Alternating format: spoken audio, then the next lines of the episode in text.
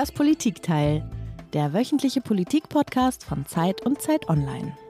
Tina, wow, was für eine Woche. Was für ein Fest für politische Journalisten und ein Fest für unseren politischen Podcast, oder? Ja, Heinrich, fast wäre es ein Schlachtfest geworden. Und jetzt heißt es, es ist angerichtet. Herzlich willkommen, liebe Zuhörerinnen und Zuhörer, beim Politikteil, dem wöchentlichen Podcast von Zeit und Zeit Online. Ich bin Tina Hildebrand. Und ich bin Heinrich Wefing, ich leite das Politikressort der gedruckten Zeit in Hamburg und Tina ist unsere Chefkorrespondentin in Berlin. Zusammen sprechen wir nämlich jede Woche eine Stunde lang mit einem Gast über ein Thema. Und diese Woche heißt unser Gast Matthias Geis. Er ist parlamentarischer Autor der Zeit und kennt die Politiker und Parteien der Republik wie kaum ein zweiter. Er war auch schon in Bonn. Herzlich willkommen, lieber Matthias. Hallo.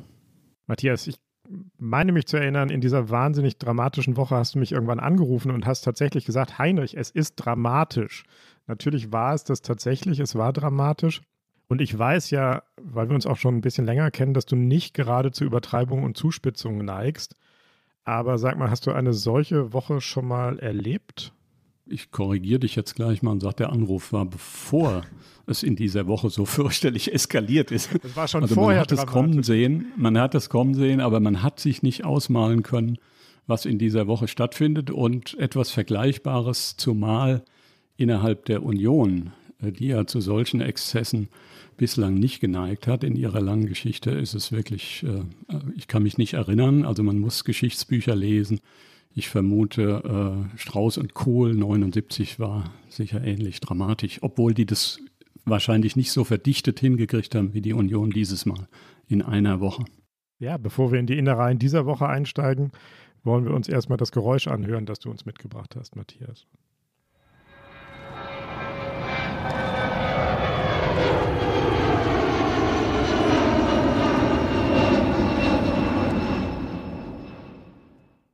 Okay. Das war nicht der Privatflieger von Friedrich Merz und auch nicht der Jet von Franz Josef Strauß, den du ja schon erwähnt hast, aber sowas ähnliches, oder Matthias? Mhm. Das war der akustisch unterlegte Machtanspruch des CSU-Vorsitzenden, der zu höherem strebte. Und so ist er gelandet. Und äh, da kommen wir sicher noch drauf. Das Abfluggeräusch war dann schon weniger triumphal. Okay, Matthias, wollen wir das einmal kurz durchgehen, nur zur Erinnerung und weil es wirklich so Schlag auf Schlag ging. Also es ging los am Sonntag, 11. April, da tagte in Berlin der erweiterte Fraktionsvorstand der Union. Laschet und Söder waren beide anwesend, auch die Bundeskanzlerin. Und dann im Anschluss an die Sitzung passierte das, worauf die Republik seit Wochen gewartet hatte. Söder ließ die Bombe platzen. Ich ähm, bin bereit zu dieser Kandidatur. Und wenn die CDU das in breiter Mehrheit unterstützt, dann ähm, glaube ich, ist das okay. Wenn die CDU eine andere Entscheidung fällt, dann würde ich das natürlich äh, und würden wir auch, glaube ich, Alexander in der CSU das akzeptieren. Wir wollen ja, der Armin Laschet wollte aber auch. Nach der Krise wird Europa in eine ganz schwierige Phase kommen. Und da auch die europäischen Erfahrungen mit einzubringen, das zusammenzuhalten. Viele gucken, was in Deutschland passiert. Da glaube ich, kann ich meinen Beitrag zu leisten. Und darum äh, werde ich morgen äh, bereit sein zur Kandidatur, so wie Markus Söder, und um Vertrauen bitten. Genau, und am nächsten Morgen, Montag, 12. April, sitzt der Bundesvorstand der CDU zusammen und hinterher verkündet Armin Laschet dieses. Ich habe mich sehr gefreut über die große Unterstützung im Präsidium. Fast jeder hat sich zu Wort gemeldet und im Bundesvorstand. Auch die, die vielleicht bei der Bundesvorstandswahl andere Kandidaten gewählt haben, haben mir ihre Unterstützung zugesagt. Aus allen Landesverbänden, aus den Vereinigungen. Ja, alle dachten, jetzt ist es entschieden, aber dann kam schon der nächste Return von Markus Söder, ebenfalls am Montag, dem 12. April, nachmittags. Heute der Parteivorstand hat getagt und das Präsidium. Und natürlich ist das ein wichtiges Signal, was heute stattgefunden hat. Das ist selbstverständlich. Was uns aber auch aufgefallen ist heute, dass es nicht nur Signale gab aus dem Parteivorstand, sondern auch aus vielen Landesverbänden heraus. Und deswegen ist es so, dass man das nochmal in Ruhe alles einordnen soll und muss die nächsten Tage. Ja, man hört es schon an den Tönen. Das war ein richtiges Battle, das ging hin und her. Matthias, wenn du nochmal kurz zurückdenkst an den Montagnachmittag, wie hat dich Söders Move überrascht? Hattest du damit gerechnet, dass er weiterkämpfen will, noch nicht ähm, aufgeben? Und wie hast du in dem Moment seine Chancen eingeschätzt? Ich muss sagen, dass man mh, seitdem er angetreten ist, ähm, mh, dann doch, ich war überrascht dass er angetreten ist in dieser Situation. Und von daher habe ich äh, äh, seine Konzession in der ersten Runde, äh, dass er akzeptieren würde, wenn die CDU anders entscheidet, das schien mir schon äh, nicht wirklich konsistent, sodass ich nicht so sehr überrascht war, dass er den Vorstoß des CDU-Vorstands und Präsidiums, nämlich ohne Abstimmung äh, den Laschet zu stützen, dass äh, er das jetzt nicht unmittelbar akzeptieren würde als Ende seiner Ambition. Das hat mich nicht so sehr überrascht. Du warst ja, das hast du auch vorher in der Zeit aufgeschrieben, immer ein Anhänger der These, dass oder der Theorie, dass am Ende womöglich doch der Prozess entscheiden würde, und zwar für Laschet. Dass also so ein handstreichartiger Anspruch, wie ihn Söder erhoben hat, nicht durchkommt gegen die innere Mechanik einer Partei. Vielleicht kannst du den Gedanken, wenn ich ihn richtig zusammengefasst habe, nochmal kurz erläutern. Ja, das ist äh, einfach eine ziemlich einfache Angelegenheit und führt dazu, dass äh, im Grunde äh, die Kanzler der Union bislang immer CDU-Kanzler sind. Die größere Partei hat bei der Auswahl des Kandidaten oder der Kandidatin in der Regel das größere Gewicht und es sind nur absolute Ausnahmesituationen, in denen ein CDU-Vorsitzender diesen Anspruch nicht durchsetzen kann. Und da die CDU gerade eine Vorsitzende nach Merkel, nämlich Annegret Kamm-Karrenbauer, äh, verschlissen hatte innerhalb kurzer Zeit und gerade sich im Januar den neuen Vorsitzenden gewählt hatte, der immer gewählt wurde mit dem Anspruch, er will Kanzler werden, habe ich eigentlich keine Lücke gesehen, in die äh, der Söder mit seinen Ambitionen hätte reingehen können, weil er am Ende eben doch abhängig davon ist, dass die CDU als große Schwesterpartei ihn stützt. Also eine Kandidatur eines CSU-Vorsitzenden kann nur gelingen, wenn die CDU in großer Geschlossenheit äh, akzeptiert, dass ihr natürlicher Anspruch in einer bestimmten Situation nicht greift. Und das habe ich in dieser Situation einfach nicht gesehen. Und deshalb hätte ich gedacht, ich war letztlich überrascht, dass er überhaupt antrat, weil ich dachte, er sieht das auch und sieht, dass er deshalb keine Chance hat. Und deshalb war meine Überraschung eigentlich nach der Fraktionssitzung am Sonntag, dass er dann wirklich seinen Anspruch erklärt hat. Du hast es ja gesagt, er hat es ja selber auch gesehen. Er ist ja möglicherweise ruchlos, wie viele vermuten, aber er ist ja nicht blöd. Und diesen Prozess, den äh, hat er ja eigentlich auch haben wir gedacht, so eingeschätzt. Deswegen waren wir ja eigentlich zu dem Schluss gekommen, er wartet darauf, dass eine, im Grunde eine CDU-Delegation zu ihm kommt und ihm das anträgt. Das ist nicht passiert. Wir haben das gehört. Was war denn dann Söders Kalkül?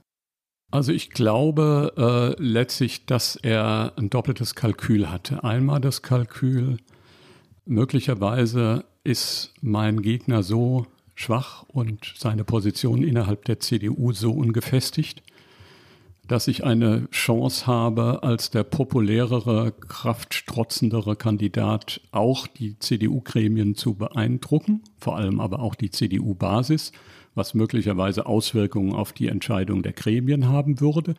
Und das zweite Kalkül war, ich zeige einfach mal, ich bin da, ich habe den Anspruch, über den ja die ganze Zeit gerätselt wurde. Man hat gedacht, er hatte ihn, dann hat man gedacht, er hat ihn vielleicht doch nicht, er will doch in Bayern bleiben und so weiter. Darunter wollte er und musste er nach diesen Monaten äh, der Unklarheit auch einen Strich ziehen. Und gleichzeitig hat er kalkuliert, na bitte, wenn im Zuge dieses Prozesses, also in dieser Woche, klar wird, wo meine Stärken liegen und wie stark meine Unterstützung auch in der CDU ist, dann schadet es mir auch nichts, wenn es am Ende nichts wird. Okay, also gehen wir zurück in die Wochenchronik. Tatsächlich sah es für einen Moment so aus, als kämen die Dinge in Bewegung. Am Dienstag, am 13. April, tagte die gemeinsame Fraktion von CDU und CSU im Bundestag. Laschet und Söder waren wieder beide da. Und nach Berichten von Teilnehmern gab es viel Zuspruch für Söder. Heute Abend gibt die junge Union bekannt, sie wolle Söder. Sachsens Ministerpräsident, auch Mitglied im Präsidium, wirbt dagegen indirekt für Söder. Aktuelle Umfragen sehen den bayerischen Ministerpräsidenten in der K-Frage klar vorne und auch in der Fraktion konnte Söder offenbar deutlich besser punkten als Laschet. Ja, das ging dann im Prinzip so weiter bis zum nächsten Sonntag und es sah eine Weile so aus, als laufe nur alles auf Söder zu. Dramatische Stunden im Ringen um die Kanzlerkandidatur der Union. CSU-Chef Söder fliegt am Abend im Privatjet von Nürnberg ein. Dreieinhalb Stunden sitzen Söder und Laschet in dieser Nacht in einem Büro des Bundestages in Berlin zusammen. Nichts dringt nach außen. Ja, es gab also eine Nachtsitzung im Reichstag, aber dabei waren nicht nur äh, Söder und Laschet, wie hinterher bekannt wurde, sondern auch Bundestagspräsident Wolfgang Schäuble und der hessische Ministerpräsident Volker Bouffier. Matthias, wissen wir, wie dieses Gespräch am Sonntagabend gelaufen ist? Oder was wissen wir darüber? Relativ wenig. Ähm, also das Einzige, was eigentlich durchgedrungen ist, ist äh, also alles unter Vorbehalt und äh, dafür gibt es keine zwei Quellen. Einmal, dass Wolfgang Schäuble doch dem Armin Laschet noch einmal überraschend klar gemacht hat, was es bedeutet, wenn er die Kandidatur nicht durchkämpft nämlich dass er dann als CDU-Vorsitzender geschlagen ist und sich geschlagen geben muss. Ich glaube, das ist auch eine realistische Einschätzung gewesen. Und äh, zum anderen wird jetzt berichtet aus dieser Sitzung, und das ist sehr unter Vorbehalt, dass äh, der Laschet doch in drastischer Weise dem Söder klargemacht hat, dass die CDU ihn nicht zum Kanzlerkandidaten nominieren wird und äh, hat im Grunde die Voraussetzungen für eine Kandidatur dementiert. Er hat, er hat, gesagt, du kriegst unsere Unterstützung nicht, selbst wenn du äh, an der Basis äh, äh populär bist und äh, dann kannst du dir überlegen, ob du äh, so die Wahl verlieren willst, so also sinngemäß. Er hat extrem hart seinen Anspruch verfochten. Und das war am Ende, also deshalb habe ich vorhin gesagt, äh, Ankunft und Abflug mit dem Jet. Ich glaube, als er äh, hier äh, zurückgeflogen ist, war klar, äh, dass die Sache gelaufen ist. Das war für die Teilnehmer klar, aber es war noch nicht klar für das Publikum. Ich vermute, dass ihm da klar war, dass man es nicht durchgekämpft bekommt. Ja, dann der nächste Montag, der 19. April, der Tag der Entscheidung. Mittags verkündet Armin Laschet in Berlin. Ich habe für heute 18 Uhr den Bundesvorstand eingeladen, im Lichte der Gespräche der letzten Tage die Situation zu beraten. Und ich werde dem Bundesvorstand einen Vorschlag machen, wie wir jetzt sehr schnell die nicht geklärte Frage zwischen CDU und CSU auflösen. Ja, und dann die große Überraschung aus Bayern. Jetzt meine Bitte und noch einmal eine klare, klare Aussage, bitte an die CDU, jetzt das Meinungsbild eben abzurinden und dass wir es dann auch gemeinsam abschließen. Wo und wie entscheidet die CDU allein und äh, auch welches Gremium das ist. Wenn der Bundesvorstand das ist, dann äh, werden wir das respektieren, genauso wie jede andere Entscheidung. Das war im Grunde die Konzession, das Eingeständnis seiner Niederlage und dass er nicht mehr weiterkämpfen würde, wenn es dem äh, CDU-Vorsitzenden gelingen würde, in seinen Vorstandsgremien eine Mehrheit für sich zu generieren. War das gleich schon so erkennbar, dass das der Rückzug war? Oder es wurde ja auch gesagt, das sei jetzt die maximale Aufladung an den Bundesvorstand. Ihr seht, was es an Umfragen gibt. Ihr seht, wie die Bestimmung an der Basis ist. Jetzt tut den Schritt. Man könnte das auch lesen als nochmal maximal Druck aufbauen, oder? Ja, das also in der Tat, so kann man es auch lesen. Das habe ich jetzt sozusagen retrospektiv schon vom Ergebnis her interpretiert. Es war schon die Konzession, dass jetzt die Gremien, in denen er ja schon eine Woche vorher Laschet die Mehrheit hatte, dass die jetzt auch entscheiden dürfen und äh, dass diese Entscheidung dann respektiert würde äh, von Söder, von der CSU-Seite her dass er da möglicherweise noch die Lücke gesehen hat, dass äh, im Lichte dieser Woche und der Basismobilisierung und der erdrückenden Umfragen für ihn und gegen Laschet, dass er sich da möglicherweise auch ausrechnen konnte oder vielleicht kalkuliert hat, äh, das muss doch irgendwann auch mal äh, in das Spitzengremium der CDU durchdringen und wird ein für mich positives Ergebnis zeitigen kann ich nicht ausschließen. Ich vermute, dass er da wusste, dass es nichts wird. Und dann kam der Montagabend, sechseinhalb Stunden Vorstandssitzung. Am Ende gab es eine geheime Abstimmung. Der CDU-Vorsitzende Laschet wird Kanzlerkandidat und hat sich damit gegen CSU-Chef Söder durchgesetzt. Nach einem langen Kräftemessen und einer finalen Nachtabstimmung setzte sich dann doch Armin Laschet durch. Für Laschet hatten in einer geheimen und digitalen Wahl 31 Mitglieder gestimmt. Neun votierten für Markus Söder. Der Bundesvorstand der CDU hat entschieden, wie wird sich Markus Söder dazu verhalten. Am Dienstag, kurz nach zwölf, tritt er vor die Kameras. Die Würfel sind gefallen. Armin Laschet wird Kanzlerkandidat der Union. Ja, Matthias, ein Cäsar-Zitat, ähm, gewohnt bescheiden, der Herr Söder. So kennen wir ihn. Wer hatte denn jetzt, die Zahlen sind genannt worden, aber was heißt das für die Kräfteverhältnisse? Wer hatte jetzt eigentlich Laschet unterstützt? Wer Söder? Ähm, kannst du uns das nochmal so ein bisschen auseinanderdröseln? Ja, sechseinhalb Stunden hat der Vorstand gebraucht, um am Ende äh, sein Ergebnis zu finden. Und zuvor gab es, wenn man den Tweets, äh, auf denen die O-Töne quasi in Echtzeit äh, nach draußen äh, geschickt wurden, wenn man denen glauben darf, dann war es wirklich eine dramatische Sitzung. Auch deshalb, weil äh, der Söder nochmal Zuspruch bekommen hat aus einem Lager, das bislang äh, nicht so sehr Söder-freundlich war. Also von Röttgen wusste man das schon als liberalem CDUler, aber zum Beispiel Wirtschaftsminister Altmaier und Vertrauter der Kanzlerin hat ein äh, flammendes Plädoyer äh, für die Unterstützung äh, Söders gesprochen.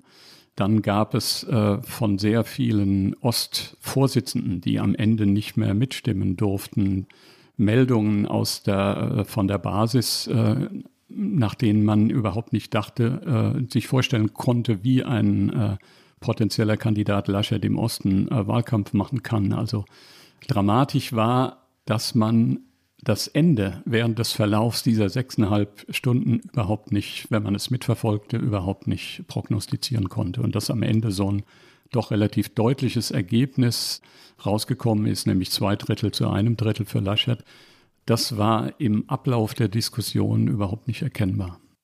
Tina hatte ja eben gefragt, wer hat äh, Laschet unterstützt und wer hat Söder unterstützt. Markus Söder hat selber dazu eine Theorie entwickelt, dann am Dienstag, als er nochmal für die Presse getreten ist und gesagt hat, danke für die Unterstützung. Und da hat er gesagt, äh, wer die Kräfte waren aus seiner Sicht, die auf seiner Seite standen. Das ist auch sehr interessant und aufschlussreich. Wir wären bereit gewesen, unserem Land zu dienen in der zentralen Spitzenfunktion und Position der deutschen Politik. Und wir haben für dieses Angebot unglaublich viel Zuspruch erhalten. Ich bedanke mich da ausdrücklich dafür. Bei vielen, vielen Orts- und Kreisverbänden der CDU besonders. Ich bedanke mich sehr bei Arbeitsgemeinschaften, gerade bei den Jungen, bei den Modernen, bei denen, die auf Zukunft aus waren, für ihre wirklich überragende Unterstützung. Ich bedanke mich vor allem auch bei vielen mutigen Abgeordneten, die entgegen normaler Partei Solidarität sehr offen gesagt haben, was sie schätzen. Ich bedanke mich auch bei nahezu allen Ministerpräsidenten, die gerade in den letzten Tagen auch nochmal Unterstützung gezeigt haben und ganz besonders bei unglaublich vielen Bürgerinnen und Bürgern unseres Landes, nicht nur aus Bayern. Wir haben überall aus Deutschland Zuspruch erhalten und äh, selten so viel wie ein CSU oder Bayern es eigentlich je bekommen hat. Und es hat mich ähm, gefreut. Es hat mich äh, bewegt und ich gebe zu, etliches auch ähm, gerührt. Das hätte ich nicht gedacht. Ja, da holt der Verlierer den Gewinn ein. Ähm, also das ist ähm, selten so triumphal verloren, kann man sagen. Ist ja auch ein bisschen gemein, weil er sagt ja eigentlich, wer mhm. alles den Laschet nicht unterstützt hat, nämlich eigentlich alle relevanten Kräfte. Hm. Wie hat dann Laschet doch gewonnen? ja, ernst naja, gemeinte Frage. Da sind wir wieder an der, äh, glaube ich, am Ende wieder an der Eingangsfrage. Kann es sein, dass die äh, Binnenlogik der CDU und äh, die, der Imperativ der neu gewählten Vorsitzenden nicht nach zwei Monaten schon wieder im Grunde abzusetzen mit dieser Entscheidung, das am Ende den Ausschlag gegeben hat? Ich finde auch super interessant, wie der Söder immer in diesem langen Statement sagt wir, weil das klingt im Prinzip dann doch, als gäbe es nicht ein großes Wir, sondern es gibt wir und die. Und das die in, diesem, in diesen Sätzen, das ähm, ist ja im Prinzip dann die CDU. Und weil das so schön ist und uns so erinnert hat an frühere Zeiten, haben wir mal einen Ton aus dem Archiv rausgesucht, dem epischen Kampf von Franz Josef Strauß, den wir auch schon erwähnt haben, gegen Helmut Kohl im Jahr 1976. Ich halte Helmut Kohl, den ich nur im Wissen, den ich trotz meines Wissens um seine Unzulänglichkeit, um des Friedens willen, als Kandidat unterstützt habe, wird nie Kanzler werden. Er ist total unfähig dazu. Ihm fehlen die charakterlichen, die geistigen und die politischen Voraussetzungen. Ihm fehlt alles dafür. Ja, das hat äh, Armin Laschet nicht so gesagt, aber das war im Grunde die Linie, auf der gegen ähm, Söder argumentiert wurde, oder? Ihm fehlen die charakterlichen Voraussetzungen. Also die äh, Charakterfrage ist ja sicher eine, die die Popularität Söders konterkariert hat, also dass man, weil man weiß, wie er in der Vergangenheit agiert hat, äh, ihm nicht zugetraut hat, äh, dass er jetzt das höchste Amt, politische Amt der Republik, dass man ihm das anvertrauen kann. Das ist die eine Seite. Die andere Seite ist aber, ich dachte, darauf spielt der O-Ton oder soll der O-Ton jetzt anspielen. Denkt Söder nicht so über den erfolgreichen Laschet, wie Strauß damals, äh, nachdem er verloren hatte, 1976, die Kandidatenauseinandersetzung, wie äh, Strauß über Kohl dachte und es auch ausgesprochen hat. Ja, ich glaube wechselseitig. Ne? Sicher nicht in diesen, sicher würde Söder das nicht so drastisch formulieren, aber dass er ihn im Grunde für unfähig hält, in dieser Situation das Kanzleramt zu verteidigen, ich glaube, das muss man nach dieser Woche schon unterstellen. Hm. Matthias Söder ist nicht Kanzlerkandidat geworden, aber hat er verloren? Nein. Also er hat sich, äh, hat sozusagen diesen latenten Wahlkampf, äh, der spätestens begonnen hat, als er mit der Kanzlerin äh, auf Herrn Chiemsee war und diese Bilder durch die Medien gingen und man dachte, das ist im Grunde schon die Kandidatur. Äh, das hat er jetzt abgeschlossen mit einer triumphalen Niederlage. Also er hat sich er hat sich im Grunde jetzt in Position gebracht, äh, es kann für ihn jederzeit eine zweite Chance geben und äh, in der hätte er sicher, äh, hätte er sicher alle Aussichten, äh, die Union dann zu überzeugen, wenn der, der ihn jetzt besiegt hat, möglicherweise sich doch nicht als erfolgversprechend erweist. Werbung. Diese Woche in der Zeit? Die Bücher des Frühlings. 16 Seiten blühende Fantasie. Von gefährlichen Liebschaften, einer Flucht auf dem Mississippi und magische Erzählkunst. Das Literaturspezial zur Buchmesse in Leipzig. Die Zeit, Deutschlands größte Wochenzeitung. Jetzt am Kiosk oder direkt bestellen unter zeit.de/slash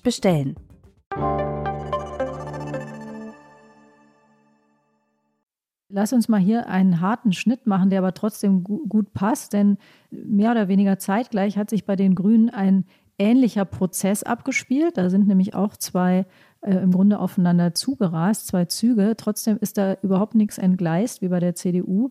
Statt schwarzem Chaos äh, regierte grüne Gründlichkeit. Und wir springen mal in den Montag wieder, den 19. April mittags weil sich die Gesellschaft neu findet und neu orientieren muss, wird es eine harte Wahlauseinandersetzung werden. Also vor der Regierung steht der Wahlkampf und in diesem Wahlkampf wird uns die erste grüne Kanzlerkandidatin führen, Annalena Baerbock. Liebe Annalena, bitte, die Bühne gehört dir.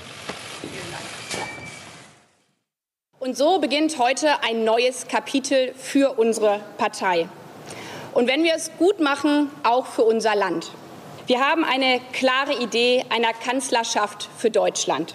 Wir haben das jetzt nochmal gehört. Also die Grünen äh, haben schon ihre Kandidatin äh, unfallfrei nominiert, als die Union noch mit sich ringt. Und dieser Auswahlprozess, der scheint ja in fast jeder Hinsicht das Gegenteil dessen, was wir bei der Union erlebt haben. Still, verschwiegen, professionell kommuniziert. Und er geht ja auch einher mit einem Rollentausch, den die Parteien zumindest in den Umfragen äh, im Grunde dabei sind zu vollziehen. Es ist nämlich überhaupt nicht mehr so klar, dass die Union immer im Fahrersitz sitzt und auch eine Regierung anführt. Und äh, die Frage ist im Raum, darum haben die Grünen ja auch die Kandidatin aufgestellt, ob das vielleicht auch mal die Grünen sein könnten. Du beobachtest die Grünen ja, seit es die Partei gibt, Matthias, wirklich vom ersten Tag an. Hat es sowas jetzt bezogen auf die Grünen gefragt, hat es sowas bei den Grünen schon mal gegeben in dieser streitlustigen Partei? Nein, weder hat es eine Entscheidung von dieser Tragweite, eine personelle gegeben, bislang bei den Grünen, noch waren vergleichbare Entscheidungen, also Führungsentscheidungen äh, derart äh, verschwiegen, harmonisch, jenseits äh, dessen, dass man mitbekommen hätte, was die Partei dazu eigentlich denkt.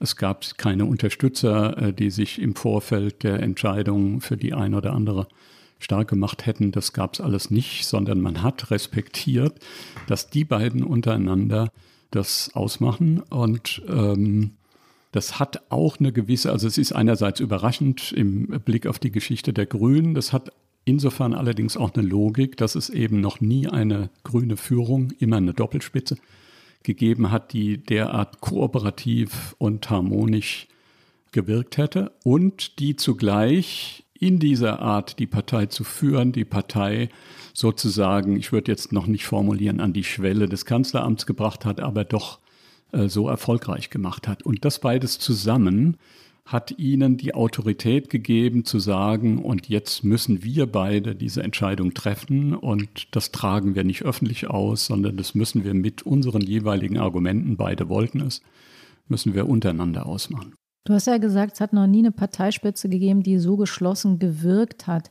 Hat sie denn nur so gewirkt oder war sie auch so geschlossen? Nein, ich wollte äh, wirken, die so, äh, deren Agieren mhm. so harmonisch rüberkam und die für die Partei so gewirkt hat im Sinne von agiert hat.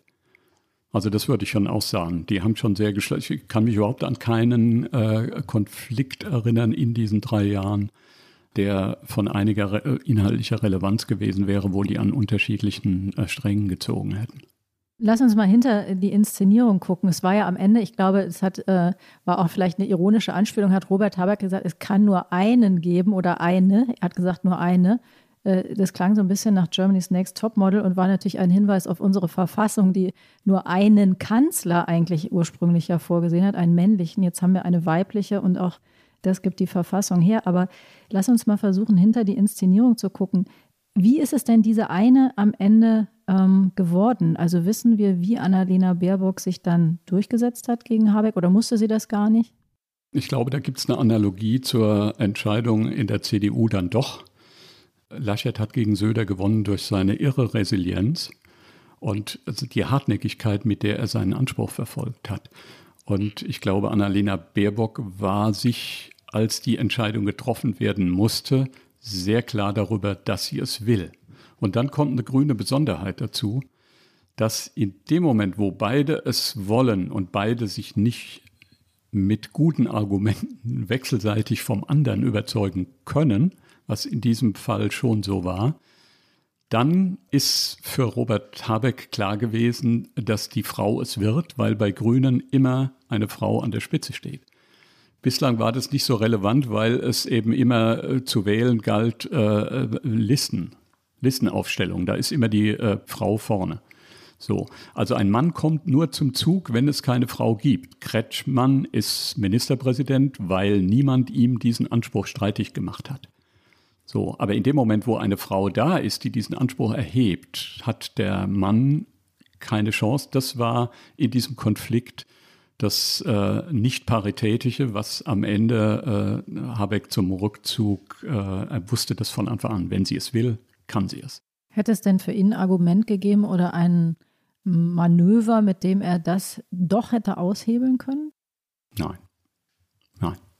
Hm. Weil das äh, hätte sie ja nur irgendwo mal öffentlich machen können, dass dieses Argument, nein, das Argument war immer klar, dass äh, das äh, schwebt äh, als ultimatives Argument über dem Kampf zweier geeigneter Prätendenten. Matthias, das heißt, faktisch hatte Annalena Baerbock den ersten Zugriff auf die Kandidatur und die einzige Chance für Habeck wäre gewesen, wenn sie Annalena Baerbock verzichtet. Ja.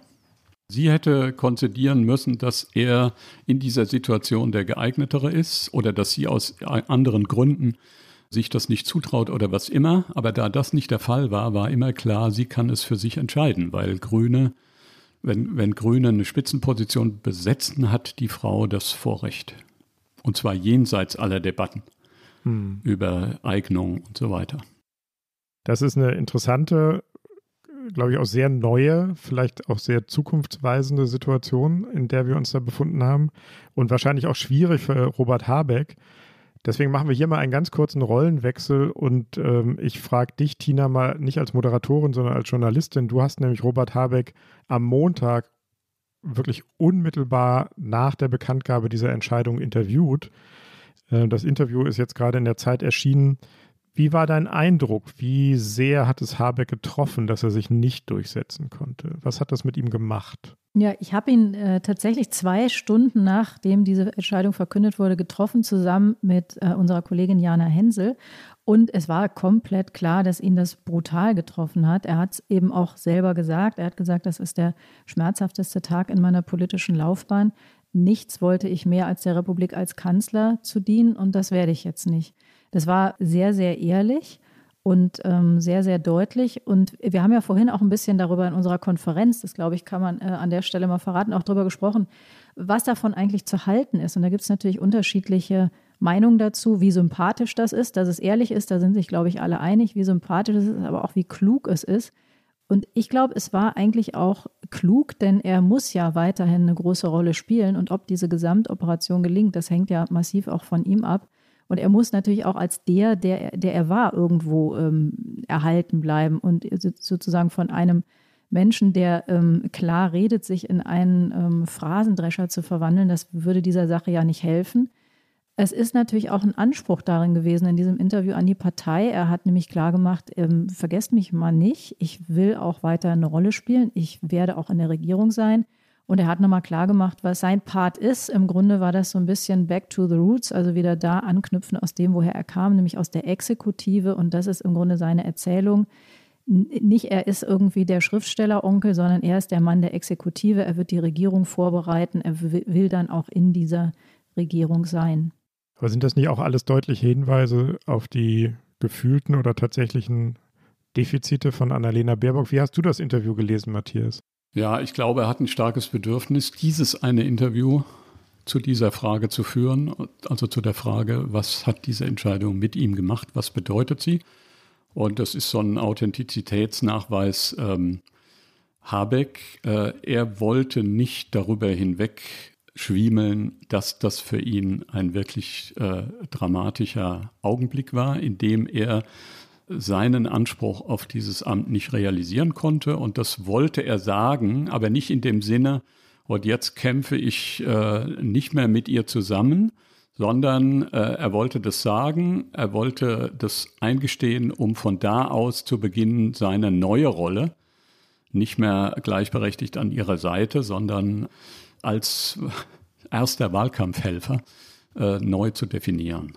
So, und er musste das, glaube ich, ich meine, es ist ja in dieser, wie soll ich sagen, äh, die mediale äh, Wahrnehmung dieses, äh, dieser Auseinandersetzung, die ja auch schon eine Weile geht, äh, lief ja so, dass, sag mal mal, der eindeutig gehypte ist in den letzten Monaten äh, in der medialen Wahrnehmung schwächer geworden und sie ist immer stärker geworden. Und ähm, das verdeckt ein bisschen das für die Frage, wer steht für die neuen Grünen und wer hat äh, die neuen Grünen eigentlich konzipiert, dass da würde ich sagen, die Rolle Habecks doch noch etwas stärker ist als äh, die Rolle Annalenas. Annalena Baerbocks und das äh, wollte er, äh, das wollte er vielleicht auch nochmal äh, markieren, ohne dass er das in dem Interview so sagt. Aber die Frage, also dass die Grünen heute möglicherweise einen Anspruch äh, auf das Kanzleramt erheben können, ohne dass man lacht, hängt in erster Linie damit zusammen, dass er so nach Berlin gekommen ist aus der Provinz und äh, diesen Anspruch als allererster Grüner, also so habe ich es in Erinnerung, überhaupt formuliert hat. Er war noch gar nicht an Kanzleramt zu denken. Matthias, der wichtigste Einwand gegen Annalena Baerbock ist natürlich, dass sie überhaupt gar keine Regierungserfahrung hat. Null. Sie weiß das natürlich auch selbst. Ja, ich war noch nie Kanzlerin, auch noch nie Ministerin. Ich trete an für Erneuerung. Für den Status quo stehen andere. Das ist jetzt erstmal eine clevere Antwort, aber wie schwer wiegt der Einwand, selbst wenn man alle antifeministischen Ressentiments abzieht, wirklich? Jemand, der noch nie ein Ministerium oder ein Finanzamt oder irgendeine Behörde geleitet hat, tritt jetzt an, das mächtigste Land Europas zu regieren. Kann das gut gehen? Ob es im Amt gut gehen kann, ähm, ich glaube ja. Ob man das Amt so erreichen kann mit diesem äh, Defizit, äh, auf das äh, die politischen Gegner verweisen werden, da würde ich mir schlicht heute keine Antwort zutrauen. Ich würde mal sagen, wenn das Bedürfnis im Land nach einem Wechsel und nach einer Regierung jenseits der CDU, wenn das im Laufe der nächsten Monate stärker wird, dann ist die Frage, dass diejenige, die dann für das Spitzenamt in Frage kommt, noch keine Erfahrung darin hat, nicht mehr so relevant. Oder nicht so relevant wie wenn die Union in einer vielleicht sich entspannenderen Pandemielage die Vorstellung, dass sie nach 16 Jahren auch weiter regieren könnte, wenn das keine negativen, breiten, negativen, äh, äh, nicht auf Unverständnis stößt, sondern man sagt, okay, so ist es halt, das ist die Partei, die am Ende in schwierigen Zeiten dann doch irgendwie den Laden managt. Wenn dieses Moment stärker wird, dann äh, wiegt äh, der Einwand gegen Annalena Baerbock äh, entsprechend höher. Aber das heute zu sagen ist, kann man im Grunde nicht. Wir haben jetzt ähm, gehört, wie im Grunde innerhalb dieser Parteien zweimal zwei Züge aufeinander zugerast sind, sich das aber sehr, sehr unterschiedlich abgespielt hat. Wir wollen in unserem dritten Block nachher darüber reden, was das jetzt heißt für den Wahlkampf, wo jetzt die Züge Grüne und Schwarze im Grunde die, die Hauptantipoden sind. Nee, ist ein schräges Bild, wo jetzt die Züge Schwarz und Grün aufeinander zurasen. Ist auch ein schlechtes Bild. Die sollen ja eine Regierung bilden, also wo die sich treffen. Und bevor wir das machen, kommen wir aber zu unserer Rubrik, den Flop 5. Fünf Dinge, die unser Gast, in dem Fall du, Matthias, nicht mehr hören kannst oder willst.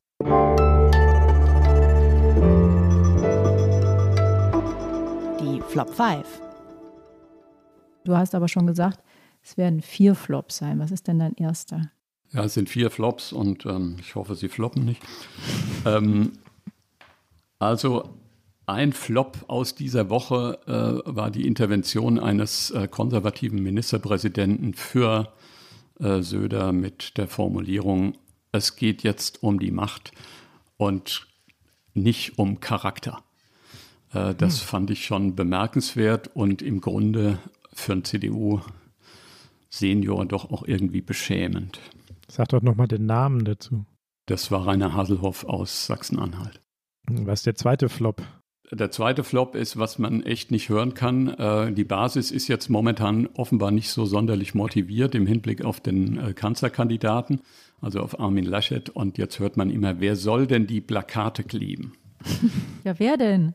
Das ist, das ist so, ein, so eine Klischeeformulierung, die äh, man im Grunde vor jedem Wahlkampf hört, aber sie wird immer absurder und in Zeiten äh, der Pandemie und äh, äh des äh, permanenten Gelübdes, wie wichtig das Digitale wäre, finde ich es noch ein bisschen abstruser. Also da muss man sich mal was anderes einfallen für die Frage, also für die Formulierung einer vielleicht nicht ganz motivierten Basis. Vielleicht wäre dann die Formulierung, wer soll denn die Kacheln bauen? Matthias, was ist denn, was ist denn dein... Dafür gibt es doch wieder Spezialisten. genau. Was ist denn dein dritter Flop? Der dritte Flop ist, äh, die Grünen haben äh, mit dieser harmonischen, aber völlig im Dunkeln sich vollziehenden Kandidatenkür die Basis verraten. Das ist insofern absurd, weil die Grünen hätten die Basis in diese Entscheidung nicht einbinden können. Und zwar aus dem Grunde, den ich vorher formuliert hatte. Bei den Grünen gilt, wenn zwei sich streiten und eine davon eine Frau ist, gewinnt die Frau. Und das ist ein ehernes Gesetz, das in den Statuten der Parteien niedergelegt ist. Und darüber kann man nicht abstimmen. Das ist sozusagen wie unveränderliche äh, Grundgesetzartikel, unveräußerliche, die äh, da kann, da ist kein Interpretationsspielraum und deshalb auch äh, überraschenderweise kann dort die Basis keinen Anspruch erheben. Hm. Was ist der vierte Flop? Der vierte Flop ist, ähm, wenn Rot-Rot-Grün kommt, geht es. Das hört man auch äh, in allen Wahlkämpfen seit der deutschen Einheit, seitdem es eine Linkspartei gibt, wird unterstellt, dass äh, SPD und Grüne in dem Moment, äh, wo sie können, auf jeden Fall auf diese Option gehen werden, weil die so ruchlos nach der Macht streben. Ich halte das auch dieses Mal wieder für absurd. Ich habe es auch früher immer für absurd gehalten und immer wenn diese Mehrheit da war, nämlich schon zweimal seit der deutschen Einheit, kam niemand auf die Idee, auch nur zu sondieren äh, von grüner und SPD-Seite, ob man daraus eine Regierung machen kann. Hm. Also das wäre ja die perfekte Überleitung jetzt zum letzten Teil, über den wir sprechen wollten, Tina, oder? Mhm. Also Rot-Rot-Grün wird es nicht geben. Umso wahrscheinlicher könnte dann möglicherweise eine schwarz-grüne Koalition sein. Darüber wollen wir jetzt sprechen. Also Matthias, besonders gut hat mir der Satz gefallen, wenn zwei sich streiten, gewinnt die Frau. Äh, bevor wir aber vielleicht in die genauen Konstellationen gucken, wie, wie, die, wie die Frau dann da an der Spitze das und was die führen könnte, sag uns doch noch einmal, was wird denn jetzt eigentlich die Hauptlinie der Auseinandersetzung in dem Wahlkampf sein? Also ist das jetzt so ein bisschen alt gegen neu, Mann gegen Frau, das bekannte, professionelle, regierungserfahrene versus der ähm, mutige, aber vielleicht etwas zumutige Neubeginn? Was, wie siehst du das? Ich, also, ich habe dafür keine gute äh, oder keine begründete Spekulation. Also vor diesem Showdown, den die Union da veranstaltet hat, in dessen Verlauf ja der Kanzlerkandidat, der es dann am Ende geworden ist, schwer beschädigt wurde, hätte ich gedacht, es wird einen Wahlkampf geben, in dem der grüne Erneuerungsanspruch gegen die historisch begründete Vermutung antritt, dass ein Land in schwierigen Zeiten eben doch am besten von der Union äh, regiert wird, wenn es sich um die Bundesrepublik handelt. Nur ich weiß gar nicht, ob ich das heute so prognostizieren würde, weil eben nicht nur im Zuge der Pandemie, äh, des Pandemie-Managements äh, seit Januar, sondern auch im Hinblick auf die Überzeugungskraft des Kandidaten, im Hinblick darauf, dass man sagt, aber das ist wenigstens ein Manager von Gnaden. Das ist jemand, der vielleicht keine Visionen hat im Helmut Schmidtschen Sinne, aber dafür in der Lage ist, ein Land durch schwierige Zeiten zu führen. Auch das ist ja eine Vermutung, die bei Laschet nicht per se gegeben ist. Deshalb ist es ganz schwer zu sagen, ob es auf diese Kontroverse hinauslaufen kann. Was wäre eine alternative Kontroverse? Also was stünde ansonsten im Zentrum des Wahlkampfs, wenn es das nicht ist? Ich glaube, dass die, dass die Union über, die muss natürlich jetzt aus der personellen Konstellation versuchen, das Beste zu machen, aus der personell äh, inhaltlichen. Wenn man mit äh, Leuten aus der Union spricht, äh, dann äh, hoffen die natürlich auf eine entspanntere Pandemiesituation, wenn alle geimpft sind. Und das hat man jetzt schon sehr oft gehört. Und wenn wir im Sommer vielleicht auch wieder in Cafés sitzen können und so weiter, dass dann sozusagen das Management-Defizit, das äh, eine unionsgeführte Regierung auch an den Tag gelegt hat in den letzten äh, Monaten, dass das äh, nicht mehr so eine große Rolle spielt und dass man doch wieder anknüpfen kann. Mit der Union ist man auf der sichereren Seite, aber das ist natürlich, sagen wir mal, es hat was Defensives, das ist nicht was nach vorne weisendes. Und wenn jemand wie Laschet sagt, äh, wir gehen, die Union geht, führt das Land in ein äh, Modernisierungsjahrzehnt, dann ist außer dem Spruch erstmal, kommt da nicht sehr viel ins Klingen, weil man gar nicht den man, man, sieht gar nicht, wo dieser Anspruch unterfüttert wird, wo er personell unterfüttert ist, wo er mit Ideen unterfüttert ist. So.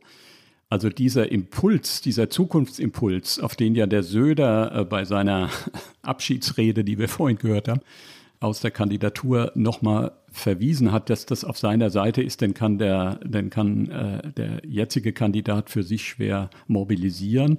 Der ist naturgemäß, würde ich erst mal sagen, auf Seiten der Grünen. Weil die Grünen sind im Grunde in der jetzigen Konstellation die moderne Partei, die etwas will, die nach diesen 16 Jahren ihren Anspruch erhebt. So, und die im Konnex äh, steht zum wichtigsten Zukunftsthema einem effizienten äh, Klimaschutz, der ja gleichzeitig bedeutet, dass man das Land ökonomisch, aber auch in seiner ganzen Lebensweise umbauen muss. Und dafür, auch da ist, steht die Union merkwürdig quer zu. Auch das kann sie nicht glaubwürdig äh, für sich äh, benennen. Und es könnte durchaus, ja, das könnte den Wahlkampf strukturieren.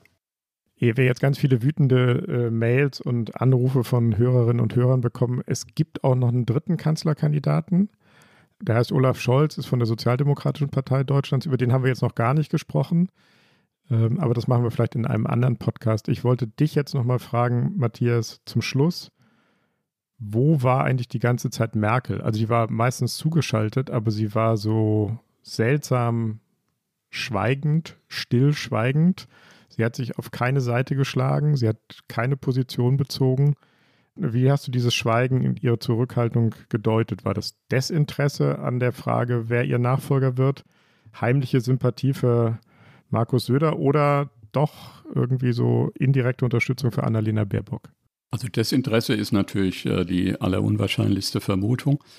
Ich glaube, dass sie diesen Prozess äh, in Hochspannung verfolgt hat und ähm, könnte nicht sagen, äh, für wen sie votieren würde, wenn sie hätte votieren können. Sie wollte nicht votieren. Sie hat schon bei AKK, als die äh, ihre Nachfolge im Parteivorsitz angetreten hat, wir haben zwar vermutet, dass ihre Sympathien auf ihrer, Seite, die, äh, auf ihrer Seite liegen, aber sie hat es nie zu erkennen gegeben und sie hat sich eisern an den Grundsatz gehalten, es macht keinen Sinn, es ist nicht erfolgreich und es gehört sich auch nicht, dass man selbst äh, äh Einfluss nehmen will über den Prozess der eigenen Nachfolge. So. Und äh, daran hat sie sich gehalten. Deshalb finde ich es überhaupt nicht rätselhaft, äh, dass sie äh, das bis zum Schluss auch durchgehalten hat. Und ähm, also ich könnte mir vorstellen, für jeden Kandidaten, warum Merkel ihn unterstützt oder vielleicht doch eher nicht unterstützt hätte. Aber ähm, das gehört zu den großen zu den großen Geheimnissen äh, ihrer Kanzlerschaft, dass sie solche entscheidenden Fragen wirklich so diskret behandeln kann, dass in, in einer medialen und politischen Landschaft, in der alles öffentlich wird und in der irgendwie alles rauskommt, es dann doch ihr gelingt, das zu verschweigen. Danke dir, Matthias. Mit diesem Schweigen der Kanzlerin, mit diesem geheimnisvollen Schweigen der Kanzlerin sind wir wieder am Schluss. Das war es wieder, liebe Hörerinnen und Hörer, das Politikteil, der politische Podcast von Zeit und Zeit Online. Schreiben Sie uns, äußern Sie Kritik, gerne auch in Franz Josef Strauß-Manier. Loben Sie uns, äh, auch sehr deutlich. Wenn Sie mögen, fragen Sie uns, schreiben Sie uns. Wenn Sie Themenideen haben, wenn Sie Vorschläge haben, wen wir mal als Gast einladen sollten. Alle Anregungen sind total willkommen. Unsere Mailadresse lautet daspolitikteil.zeit.de.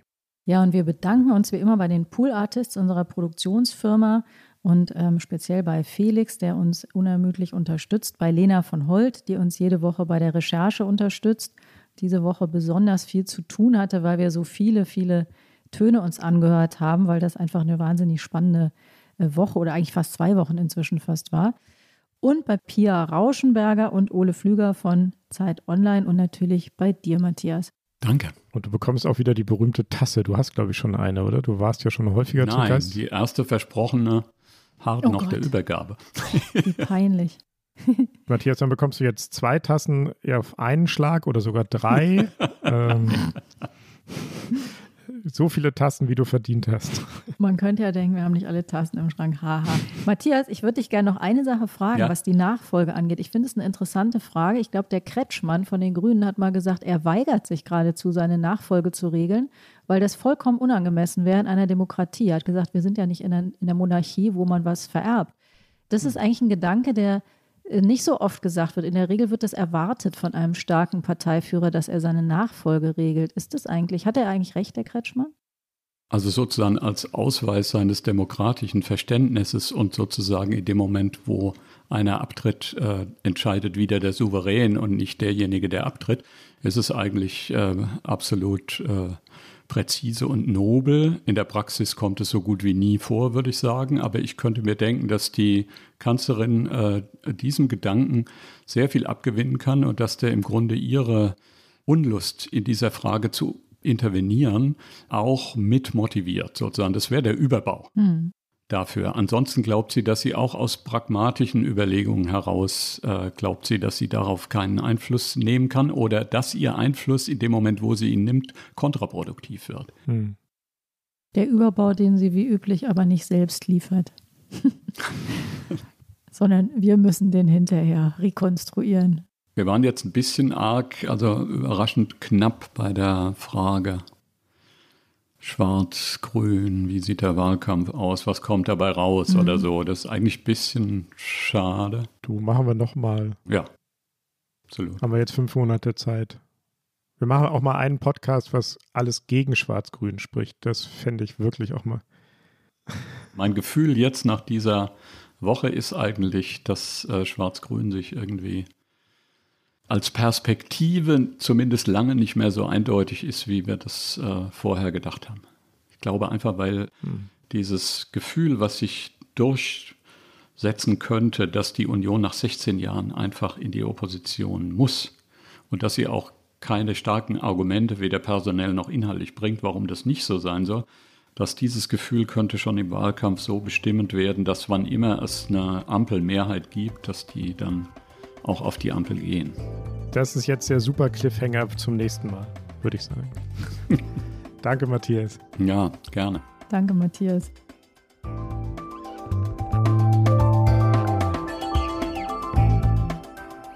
Das Politikteil ist ein Podcast von Zeit und Zeit Online, produziert von poolartists.de.